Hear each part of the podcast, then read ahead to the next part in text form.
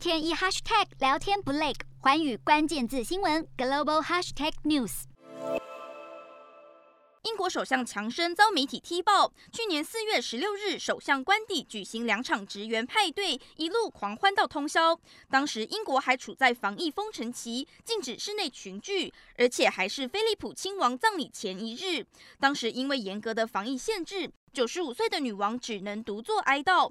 强生的幕僚却在几个小时前群聚开趴，显得非常讽刺。事件被爆出后，强生办公室已经向女王致歉。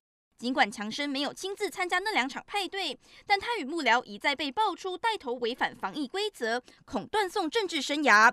目前，英国三大在野党皆要求强生辞职，他自家的保守党部分议员也同声呼吁他不要恋战。